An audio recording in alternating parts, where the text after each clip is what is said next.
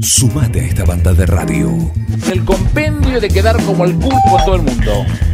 Un plan perfecto. ¿Pero dónde se vio esto? ¿Estás adentro o estás afuera? Una cosa de las más repulsivas y repugnantes que he advertido en mi existencia. Un plan perfecto. Se le quemaron los libros, ¿eh? Una banda de radio. Si el mundo le temía a la profecía del Papa Negro, bueno, también le teme a que Héctor Iaconi se haya quedado dormido el miércoles pasado. Por eso hoy ya está estacionando su vehículo. Hoy es un día histórico para nuestro país. Sin duda, señor presidente, sin duda. ¿eh? Vino 15 minutos antes. De, eso, es, eso es culpa, ¿no? Te- temor a, a no llegar. Eso, o temor de sí.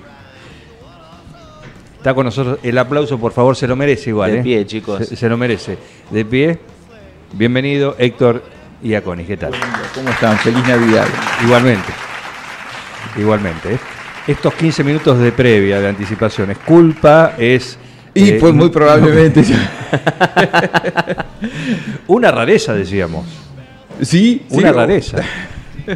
Pero bueno. Al mejor cazador se le escapa la liebre. Pu- También. puede ser, tal vez. Sí, sí, probablemente.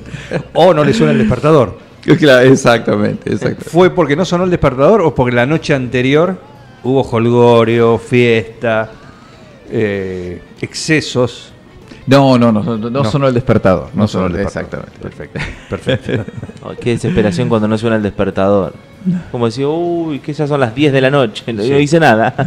exacto, exacto. Uh, tenía que estar a tal hora. Eh, Por ejemplo, uh, tenía que estar 9.30 en el... No fue el caso porque tampoco se acordó. Fue... exactamente. exact- Me equivoqué de miércoles, en realidad. Me equivoqué de miércoles. No, pero igual, un- un- lo tomamos de esa manera, ¿no? Eh, bueno, un gusto tenerte. Muchas gracias. ¿Navidad todo bien? Muy bien, muy bien, muy bien. Perfecto. Con mucho. Bueno, seguimos en Navidad, ¿no? El- para los cristianos eh, estamos en la, en la octava de Navidad, así que seguimos con la. ¿Hasta la- cuándo es técnicamente? Y el tiempo de Navidad es, eh, es un tiempo litúrgico también, ¿no es cierto? Que se, que se va a, a extender eh, también en las próximas semanas, ¿no? Antes, antiguamente se llamaba la octava y la infraoctava de Navidad, ¿no? Cuando el antiguo rito, antes de la, de la modificación de lo... Porque no, no es... Nosotros ge- generalmente pensamos de que la, mm, la Navidad o el tiempo de Navidad eh, es solamente... eh, el- la celebración del día 25, ya pasamos después a Año Claro, Nuevo, claro. y después vienen la- los Reyes. eh, reyes, ¿no? Pero mm, para los, en este caso los católicos, ¿no es cierto? Para, tiene un significado distinto. Por eso en este periodo, eh, cuando a la mañana rezamos, cambiamos el- la oración del Angelus por la, la del Regina Cheli, que es eh, la, la alabanza a la Virgen que eh, nació, eh, que recibió al Salvador. Cuiacud meristi portare aleluya. Es, el, Es lo que te iba a decir. eh, es la eh, es el saludo a la Virgen por el haber sido mamá. Claro. Eh, bueno, eh, es eh, Así que Tiene- si seguimos, estamos eh, o continuamos celebrando la Navidad. Técnicamente, exactamente, sí, técnico- sí, el espíritu está bien. transcurrimos transcurrimos la, la Navidad. Por eso nosotros seguimos con las cortinas de Navidad. Ahí Claro. está. Que estamos como esta. Así.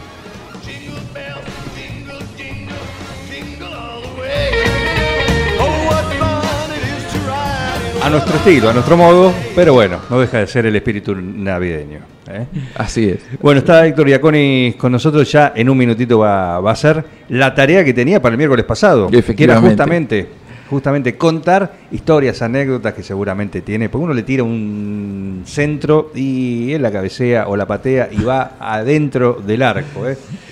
Venga como venga. Le habíamos pedido la tarea de decir, bueno, che, hay historias de curiosidades sobre Navidades en 9 de julio. Eh, ahora le podemos sumar ce- festejos de fin de año también, o celebraciones. Efectivamente, sí. Así que eh, todo tuyo, bienvenido. Bueno, muchas gracias, muchas gracias. Sí, ef- efectivamente, la, celebración de las fiestas, como nosotros decimos, de Navidad, de Año Nuevo y por supuesto también de Reyes, eh, fue teniendo a lo largo de la historia del 9 de julio distintas connotaciones. Es decir, la sociedad criolla, eh, anterior a la gran inmigración, tenía la celebración de la Navidad era desde luego completamente distinto a lo que nosotros concebimos actualmente como festejar la Navidad. Estaba fundamentalmente, como lo va a seguir estando a lo largo de, de la totalidad del siglo XIX, y aún con el gran flujo migratorio y después también, por supuesto, Sí. determinado por lo que significaba para el caso de la fiesta de Navidad eh, la celebración religiosa y la celebración litúrgica. Es decir, eh, estaba eh, la centralidad puesta en eso. De hecho, eh, hoy por razones pastorales la misa de la Nochebuena se celebra más temprano, pero en realidad la, la misa de la Nochebuena era medianoche y la gente iba a medianoche a la iglesia. Es decir, eh, había, digamos, eh, un espíritu digamos, de la celebración de Navidad, pero no tan navideño como es decir, hubo una transición entre lo que es la, navi- la celebración de la Navidad y el espíritu navideño Sí. posterior, ¿no es cierto? Claro. La presencia de la gran inmigración eh, el 9 de julio va a traer una transformación muy importante en la celebración de la Navidad junto con una serie de costumbres y por costumbres y por supuesto también una, una transformación en el aspecto gastronómico porque mm, muchas de las eh, confiterías que se instalan a final del siglo XIX y sobre todo a principios del XX, ¿no es cierto?, que son las que van a realizar las preparaciones de, por ejemplo, el turrón, que era algo mm, casi infrecuente antes de la gran inmigración, eh, el turrón navideño y demás, eh, van a ser italianos. ¿no? Juan Ferrari, que fue a comienzos del siglo, mm, más, digamos, en torno a comienzos del- de la década de 1910, Bien. eh, el propietario de una de las confiterías más conocidas de aquí del 9 de julio, y que para 1920 eh, y promediando la década de 1920 va a tener una gran competencia con Juan Molteni, otro gran confitero, justamente en la preparación de las confituras navideñas. ¿No es cierto? Ellos tenían las recetas que habían traído de Europa y las plasmaban, fabricaban incluso eh, determinadas bebidas que se tomaban en, en- especialmente en Italia, pues, los, ambos italianos o de origen italiano. Juan Ferrari era italiano, de hecho él mm, había mm, aprendido en su, en su patria y después cuando se, eh, se traslada al América, eh, ¿no es cierto? le toca justamente mm, venir trabajando de masitero o de confitero en el barco que lo trae y bueno, y ya se instaló el 9 de julio y abrió, el- y abrió la famosa. Casa Ferrari que fue... Entonces ellos van a transformar también el aspecto de la, de la gastronomía y de la... Pasa Jorge Cogote, segunda pasada en 20 minutos. Ah, muy bien. Es un, es te- un- te la vuelta un que pasa acá, estira el cogote por el por la ventanilla del auto y, y bueno. Es notable, es notable la, la perspectiva, ¿no? De, Sí. de acá. De, de- Sí, sí, pero él especialmente detiene el auto, la marcha, la, la aminora y cogotea. Ah, está con muy una bien, sonrisa está decir, bien. acá estoy, estoy escuchando. Tome nota de todo lo que está diciendo Héctor Iaconis. ¿eh? Perdón. Y mm, eh, el, bueno, el, el espíritu navideño venía de, la mano de la celebración, pero no tanto del concepto del obsequiar, eh, como, mm, digamos, si nosotros repasamos los periódicos... religioso. Era más religioso, Más exactamente. religioso. Si nosotros incluso repasamos los, los periódicos de la década de 1920, el 9 de julio, vamos a ver que la, la publicidad de, de los bazares, que eran las que lo que nosotros hoy podemos entender como jugueterías de la época, especialmente el Bazar Colón, que fue el que tuvo una de las mejores anexos de juguetería ah, en la década del 20, 30 y también entrada la década del 40. El Bazar Colón estaba ubicado donde actualmente se encuentra, digamos, no vamos a nombrar porque es un com- comercial, No, donde, pero no donde- importa, para donde estaba, sí, sí. donde está actualmente Pardo, que era la esquina de Galver. Sí. Originalmente ahí había estado instalada a comienzo de, de siglo eh, Casa Zavala, que tenía un anexo de juguetería también. Eh, después sucede el Bazar Colón, eh, y eran los lugares por excelencia donde se podían comprar juguetes. Pero no era, eh, la, la publicidad no refiere a la Navidad, refiere a Reyes. Ajá, La- el obsequiar estaba reservado, ¿no es cierto?, para la celebración de Reyes. Para recibir. ¿sí? No para la, la Navidad, ¿no es cierto? Y eso está muy marcado y puede recogerse eh, en- al recorrer los archivos periodísticos de, de la década de 1920, del 30. ¿Y cuándo fue o empezó el cambio? Bueno, el cambio se va, eh, se va a dar fundamentalmente a partir de los años 40, 50, donde las grandes casas comerciales de Buenos Aires van a atraer la costumbre americana, ¿no es cierto?, de eh, el obsequio en la Navidad, el- la proliferación, por ejemplo, de en, el 9 de julio a comienzos de siglo no era frecuente encontrar un árbol navideño armado, ¿no es cierto?, porque no estaba dentro de la eh, fueron mucho más tardíos. La, eh, de hecho, no se refleja tampoco la incorporación. Desde luego, mucho menos Papá Noel con las características, ni siquiera la mención de San Nicolás. Estaba la tradición, por supuesto, de San Nicolás, que es mucho más remota, pero la figura de Papá Noel sabemos que la introduce una firma comercial y va a tener un auge a nivel universal muy, muy amplio, pero es mucho más tardío. Eh, las grandes casas comerciales de Buenos Aires van a instalar y por supuesto se va a replicar en 9 de julio el concepto de la celebración y, la, y va a ir de la mano por supuesto de estas casas comerciales que no eran jugueterías exclusivamente o, o eran grandes bazares como las que mencionamos, también, también tenemos que añadir las almacenes de ramos generales que van a ir anexando también el rubro de, ju- de juguetería y para los años 60 va a ser 60, 70 van a ser clásicos los escaparates de los inglesitos, de Gotesia, el anexo, y eh, en los años 60 los inglesitos va a mm, poner un especial énfasis en los escaparates navideños, con extensión por supuesto a Reyes, y para la generación de nueve julienses que hoy ya peinamos canas, que digamos que estamos ahí en los 50, 60, eh, los más jóvenes ya no se acuerdan, pero nosotros sí, Sí. eh, los, los, las vidrieras eh, monumentales de los inglesitos, con los juguetes y sobre todo con los autómatas. Tenían dos autómatas, una- un almacén de, de barrio eh, y una banda de pueblo. Eh, autom- autómatas mecánicos, ¿no? Desde luego, eh, creados por el artista Julio Bodo, que era el que le había hecho también un autómata, un pianista autómata a Casa Jarros, es decir, una persona de, de mucho reconocimiento a nivel nacional, muy reconocido. eh, y ellos colocaban los autómatas y solamente so- los podíamos ver en funcionamiento entre el 8 de diciembre y, el, y el 6 de enero. ¿Tamaño? Eh, era, mm, eh, lo- lo- si ustedes eh, googlean Sí. eh, el bar Roma, eh, a- que es donde actualmente se encuentra, porque los ingleses, la, la empresa, los inglesitos, si googlean bar Roma, eh, almacén de barrio, ahí van a ver el... Espero que toda la gente esté googleando del otro lado que esté Sí. escuchando.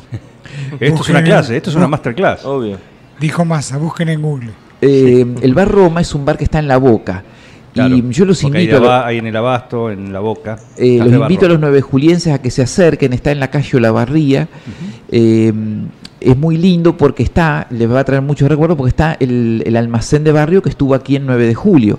Era como si fuera un teatrito donde está recreado un almacén de la boca Sí. eh, y los autómatas eh, en movimiento, de forma mecánica. Eh, y la, era notable verlos porque además tiene eso funciona con un- una música específica que ellos se lo ponían en un, con un tocadisco y era verdaderamente la recreación de llegarnos hasta el lugar para verlos en funcionamiento. Eh, efectivamente, es ese, ahí, ahí es el que, Ahí estamos viendo. el que ubicó. Ese bar, eh, en, el, en el año 1996, cuando los inglesitos eh, y cerraba sus puertas, fue ofrecido a la municipalidad. Eh, lo vendían en 600 pesos, ¿no? que eran 600 dólares. ¿no? Claro. En- de esa época, Sí, 1996. La municipalidad no lo quiso comprar, entonces se lo ofrecen a un señor que era, no vamos a mencionarlo, eh, que era psicólogo, ¿no? Entonces lo adquirió. Resulta que este señor que era psicólogo no era psicólogo en realidad, era trucho, entonces le hicieron todo un juicio y el hombre tuvo que irse medio escapado del 9 de julio. Ajá. La señora, que era psicóloga de verdad, Sí. se quedó con los, con el- el- los autómatas y él se fue. de- de- creo que ahora vive en el exterior. No lo vamos a mencionar, por supuesto. Eh, entonces, en, en- en esta situación, los, au- lo- los autómatas van a parar a Buenos Aires. Ajá. En el año 2003, la, la poseedora volvió a ofrecerlo a la municipalidad, pero ya la tasación eh, era otra porque lo había hecho tasar con un experto y a ella se lo, quisieron, se lo quiso comprar el Museo de la Ciudad de Buenos Aires, Eh, pero la suma era completamente diferente. Eh, lo adquirió en 600 pesos, ese fue el monto, eh, 600, 650 pesos aproximadamente. Exacto. Eh, en realidad, el- ahí el error, sin duda, fue de los propietarios de los inglesitos, ¿no? porque creo que 600 dólares a ellos no les ha cambiado mucho la situación en un comercio que había llegado casi a, estaba fundido. Pero bueno, el- la cuestión fue la municipalidad, que en ese momento, sobre todo el área de cultura, que mm, fue negligente y que creo que a la municipalidad no le significaba tampoco 600 dólares en ese momento una gran para preservar algo que era del patrimonio nueva juliense, ¿no? Porque era Claro. bueno y el bar Roma lo adquirió eh, y actualmente lo tienen expuesto y lo pueden poner en funcionamiento y, y es notable. Hay un video incluso en YouTube que lo pueden ver, que están lo- los autómatas en funcionamiento, así como lo veíamos nosotros en los años 60, 70 sobre todo y 80, que fue la época, y también los primeros años de los 90. Ya a partir del 1995 aproximadamente ya se dejó de armar con la... porque además ellos le colocaban unas guirnaldas muy lindas con movimiento a las vidrieras, eh, lo, armaban unos escaparates espectaculares que para quienes vivimos el 9 de julio de los 80 era el paso Era el obligado lugar para ir a ver, a íbamos una y otra vez, eh, íbamos a una pizzería que no la voy a nombrar porque está, existe todavía. Pero la podés nombrar, sí, Bueno, sí, íbamos no a, hay problema. a pizzería, yo re- recuerdo, ¿no? me, me llevaba mi, me llevaba mi mamá a pizzería y mi tía a pizzería Poteti Claro. y nos íbamos de pizzería Poteti y después y pasábamos a, A mirar. a mirar el, el funcionamiento, los juguetes que eran bellísimos, y, pero sobre todo eh, ver los autómatas porque solamente era en ese periodo en que los podíamos ver en funcionamiento. No sabíamos verdaderamente que estábamos, lo supimos después, que estábamos ante una obra de arte de un artista como Julio Bodo, que era un artista de mucho prestigio. Eh, no lo sabíamos, creo que la mayoría de los nueve julienses no lo No sabía. lo sabía. Estamos con Héctor Iaconis ¿eh? en su columna periódica ¿sí? sobre curiosidades de la historia de 9 de julio.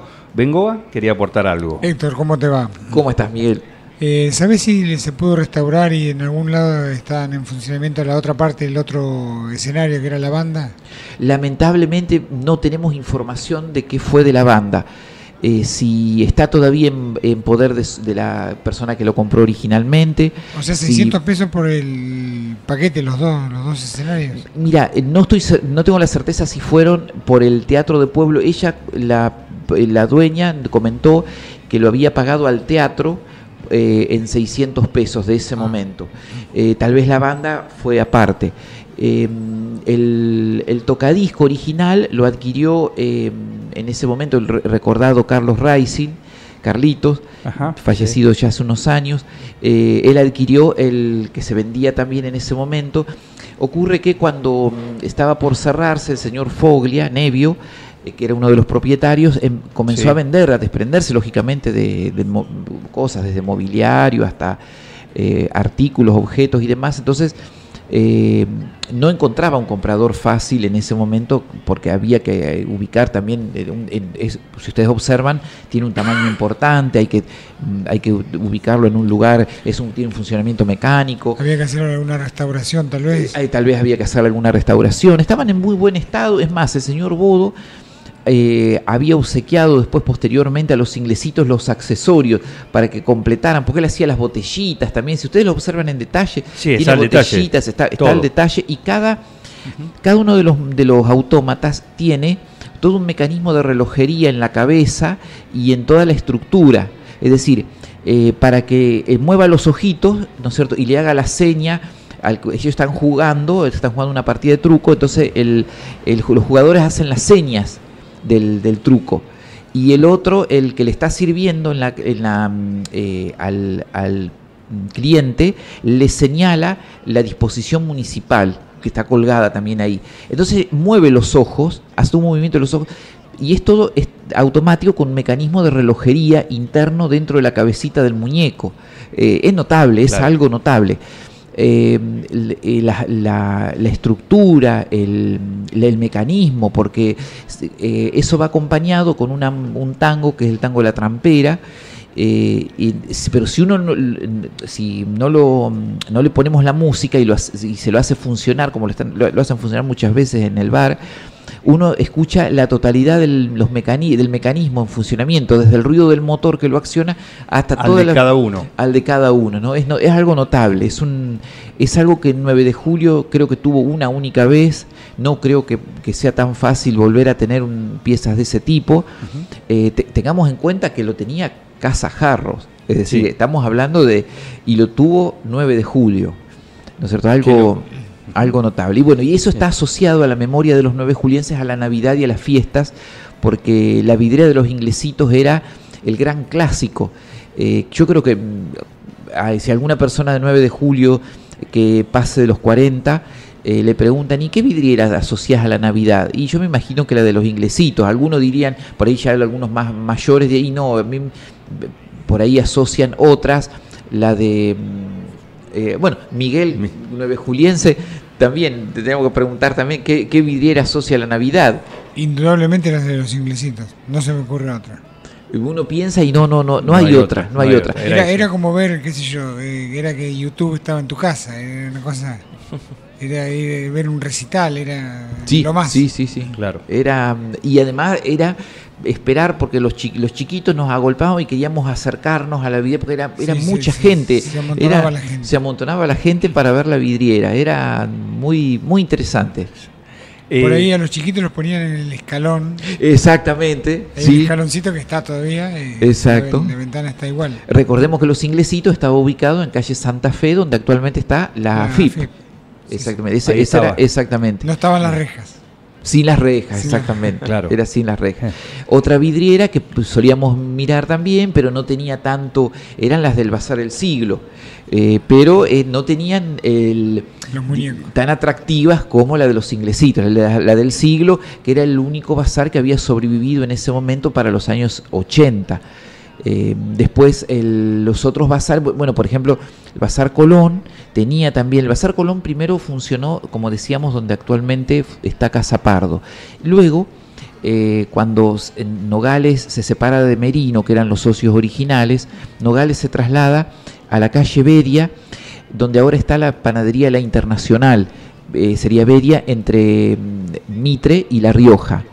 Eh, y, y él tenía su casa, su eh, casa habitación en la parte superior, que es un edificio muy, muy lindo, digno de ver por los balcones que se conservan de estilo italianizante, y abajo donde actualmente está la panadería estaba el, eh, el bazar. Un bazar digno de verlo también en las navidades, porque era mm, el bazar lleno de juguetes eh, y con una sección, ellos eh, adelantaban la todo lo que era de juguetería hacia adelante, ¿no es cierto? Las vidrieras no eran vidrieras muy pequeñas, muy escuetas. Pasa Pino el bandido. Ah, muy bien. Y saluda bien, también, pasa Pino el bandido, es así, un gran saludo, ¿eh? Un gran saludo a Pino. Sí, vengo a. Yo tengo un recuerdo particularmente por ser familiar mío del bazar de Casa Alda, Ah, sí. que era sí. como el, el seleccionado de la B. Era, Exactamente. Eran de juguetes mucho más berretas, digamos. Bueno, Casa Álvarez, cuando antes de, que la, de la transformación de las vidrieras que tiene actualmente, también no te- eh, al no tener vidrieras colocaba los juguetes afuera, Sí, muchas sí. veces colgados en la en algún pero Pero eh, Alda era, era, era como el que no llegabas a, a los juguetes lindos, te ibas a lo de Alda. podía- exactamente, exacto. Eran- Está bien. ¿Y hay alguna Navidad en la cual haya pasado algo especial? Porque todo esto es, vos me decías, eran casi costumbres. Esperabas para esta época del año estas cosas que durante varias, eh, varios años, justamente, se, mientras duró, se repetía. Era casi, exactamente. Era casi una costumbre. No, ¿no? no, por lo menos no tenemos registro de acontecimientos, eh, porque lo- lo- los hechos eh, vinculados al verano, los hechos trágicos del verano, se daban mayormente, no tanto en la Navidad, porque la- las Navidades eran, digamos, espacios mucho más tranquilos de, de la vivencia, digamos, eh, en una comunidad donde era todavía un pueblo, eh, el, asfalto el 9 de julio data de 1927, quiere decir que antes de esa época ni siquiera había asfalto, es decir, era toda una vivencia de pueblo. La- lo más trascendente podía ser las detonaciones que hacía el señor de Rosa, que vivía muy cerquita de acá, don Rafael de Rosa, el pirotécnico, que eh, tenía, digamos, él era encargado de, para Año Nuevo, eh, no había, mm, digamos, eh, otro medio, por las campanas se tocaban en Navidad, las campanas del templo, y eh, en Año Nuevo el señor de Rosa detonaba pirotecnia a las 12 exactamente, porque no había otra forma de marcar Claro. el horario. Entonces las de- se detonaba, el- la municipalidad le pagaba, hasta- estamos hablando comienzo del siglo, del siglo XX, ¿no? Le pagaba al señor de Rosa y él accionaba eh, la, la pirotecnia. Probablemente se, se han producido grescas y demás, pero las más famosas eh, del verano se daban en- durante el carnaval. Durante el carnaval ha habido acontecimientos terribles de sangre, de hecho, porque claro, la gente se concentraba en un solo espacio, entonces, eh, por ejemplo, como uno de los casos fue cuando detienen a un famoso cuatrero, que todavía, si ustedes van, caminan por la vereda de lo que es actualmente Beria, entre La Rioja y mm, eh, Cavalari, sobre la vereda, para, bueno, no tengo que mencionar una casa comercial. Sí, sí, pero no te preocupes, La vereda de lo que no. actualmente es Matices, ¿sí? Sí. Hay una casa que está en el, eh, pegada al local donde estuvo, donde estuvo And- Andreani. Es una casa de estilo italianizante también, Sí. con balcones. Bueno, si ustedes observan, si ustedes se paran frente a la, a la puerta, en la mucheta, van a observar que hay dos eh, concavidades, ¿sí? dos, dos roturas, Ajá. ¿no? Eh, que están bien marcadas. Son dos roturas bien marcadas. Esas fueron, ahí impactaron eh, dos proyectiles cuando lo, lo quisieron detener a un famoso cuatrero que se, estaba metido dentro del carnaval, dentro del corso. Los corsos se hacían en la calle Bedia, no en la, en la extensión de la calle Bedia. Sí, sí. me Entonces, eh, acuerdo. Me acuerdo, eran famosos. los proyectiles impactaron. No, no me acuerdo de ese hecho. Eh, uno ahí y otro Sí. en la mm, eh, en el escenario donde estaba tocando la banda, la- los músicos se, se tiraron todos al piso y otro impactó al costado de una de las columnas del escenario, ¿no? En el, el tiroteo. Pero eso no se, bueno, eso no ocurría generalmente en las fiestas. Claro. Pues las fiestas tenían otra, se daban Era más, más en esos encuentros masivos, que ya después cuando nos refiramos, estemos cerca del carnaval, nos vamos a Sí, referir al sí, carnaval. claro que sí. Ahí sí se armaban y hay documentados varios hechos de, de violencia, incluso haberse personas apuñaladas. Eh, eh, era como, digamos, por el tipo de encuentro masivo. No hay eh, registro que hayan ocurrido este tipo de acontecimientos por En ahí. épocas navideñas o fin de año. o que hayan trascendido. Eh, las fiestas de las Navidades eran tenían como decimos un- una connotación muy muy diferente pero bueno no faltaban eh, estaban eh, algo muy interesante de mencionar había lugares donde se concentraba el, el baile eh, de, que, se, que se celebra en Navidad. ¿no es cierto? Eh, siempre luego de la, de la celebra- luego del brindis y demás, eh, algunas instituciones hacían, un, eh, hacían los, los clásicos bailes. Eh, un lugar que fue muy famoso de los bailes navideños estaba ubicado donde ahora el edificio fue demolido, el que, en un edificio de dos plantas, y el baile se hacía en la, en la planta superior. Lo que sería actualmente esquina de Urquiza, Iberia, Sí. Existió un edificio antiguo que en una época funcionó un taller. Bueno, el Club Orfeón eh, o el Centro Orfeón organizaba ahí en el piso superior, ¿no es cierto? Un, un salón amplio, el baile, los bailes de, eh, de Año Nuevo y de Navidad. Y eran muy clásicos y muy famosos porque, claro, es un piso de madera sobre una tabla, sobre tablas. Entonces algunos decían que Se sentían el movimiento del piso, estaban en el piso superior, ¿no es Claro. cierto?, del, del edificio. Hay fotografías del edificio, por supuesto que se conservan muy interesantes, un edificio histórico que perduró hasta no hace muchos años. Una suerte de piso flotante. Quedaba como una suerte de piso flotante, exactamente. Y, y para cerrar por ahí, si hay alguna cosita más, eh, vos decías, de a poco, con el- a medida que avanzaron las décadas, empezaron a, empezó a cambiar la Navidad. El primer Papá Noel, ¿hay registro de eso? ¿Quién ¿Qué? fue el primer Papá Noel, así, para algo que se haya hecho... No, Eh, se- eh, como seguramente... se, ha- se hace ahora, ¿no? Que por ahí un día va un Papá Noel muy conocido de acá, de, de la gente de Supernova, eh, que tiene casi el... ¿No? El aspecto de, de- de Santa Claus. El physique du rôle. El physique du rol y aparte tiene como la credencial. Papá Noel soy yo. Bueno, no, no hay, no hay Eh, ningún Papá Noel documentado, no, la- la- pero probablemente no creo que podamos identificar concretamente un Papá Noel, la época de un Papá Noel, porque sería incluso hasta muy relativo, ¿no? Eh, cuándo pudo haber sido el primer Papá Noel que aparece, Eh, no, por lo menos no, no está documentado. Los hubo, sí, Sí. como los hay ahora, Sí, sí. que muy famosos también por la contextura física Claro, y por más de un conocido actor que supo disfrazarse de- en los años 80, siempre era el categórico que se disfrazaba de ya fallecido, de, de- de Papá Noel, porque la- se lo permitía la contextura física. Ajá. Pero eh, no, no fue el primero, ni muy, muy lejos. ¿Quién No, fue ese? El señor Ascón. Eh, un actor muy actor vocacional de 9 de julio, Sí. seguramente Miguel lo recuerda. Tío mío, ¿Sí? tío mío. Ah, bueno, hay, hay algunos registros. Ah, ¿el que decías ayer? ¿Que se fue a Neuquén? No, no, no, el hijo. Eh, el Alfredo en una oportunidad o en dos eh, se bueno él, él ha hecho varias personificaciones muy interesantes y hay eh, yo lamentablemente no, no la tengo a mano pero la, la voy a buscar y la vamos a publicar Sí. una, mm, una foto en la que está la, la recreación pero es muy tardía creo que es de principios de los 80 que mm, en un, en un evento aparece Ascon fotografiado de, de- de Papá Noel pero Muy no bien. es el primero. No, no, No es el primero. No, no, No no. es el primero. No. Hay, bueno, también hay una que, que eso sí está documentado de- del señor Ascon, muy interesante, eh, vestido de ruso. De ruso. Eh, y- Estuve ahí. ¿Para ¿Sí? qué ocasión? Ah, bueno. La foto la hice yo. ¿Para qué ocasión? ¿Sí? La, la tomé yo. Eh, en la- Un videoclip. eh, para un videoclip, exactamente. Ah, ¿no? bien. Me dijeron que yo no, lo he podido eh, ver al video, pero me, me comentaron que, Andale, está, hemeroteca de 9 de julio. que está el video también. de- Néstor lo restauró. Néstor Ah. Montalbano que lo filmó lo restauró. Qué interesante. ¿Puede ser que se, se haya filmado en el altillo de la municipalidad sobre la... Sí. Ah, Eh, está bien. Yo estuve ahí. Uh, es protagonista de, Sí, de- de de hechos la historia, de hechos ¿Eh? históricos. Hechos históricos. Medio libro 9 de julio está ahí, ¿eh? Sí, claro. Exactamente, que- sí, sí, es la memoria viviente. Le tiraban telgopor fi- fingiendo nieve. Era, era en enero y con un saco de ruso de abrigo. ¿Barba también?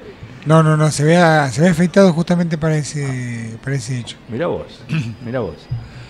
Qué lindo. Bueno, curiosidad. ¿sí? Una- hubo, una- hubo también, discúlpame, hubo otro vecino al que todos los días lo veíamos por la calle y decíamos, ahí va Papá Noel.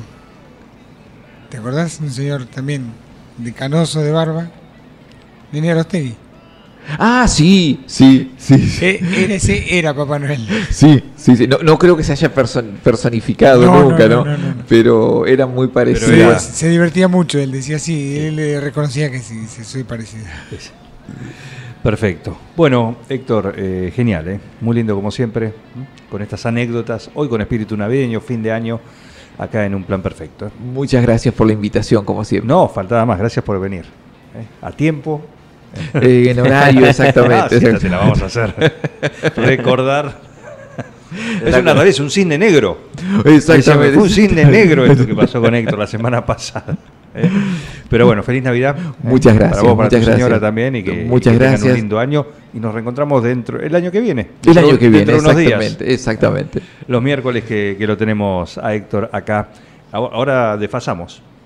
Ahora desfasamos. Ahora, ahora exactamente, quedamos. Ahora no se van a cruzar más por ahora con el psicólogo.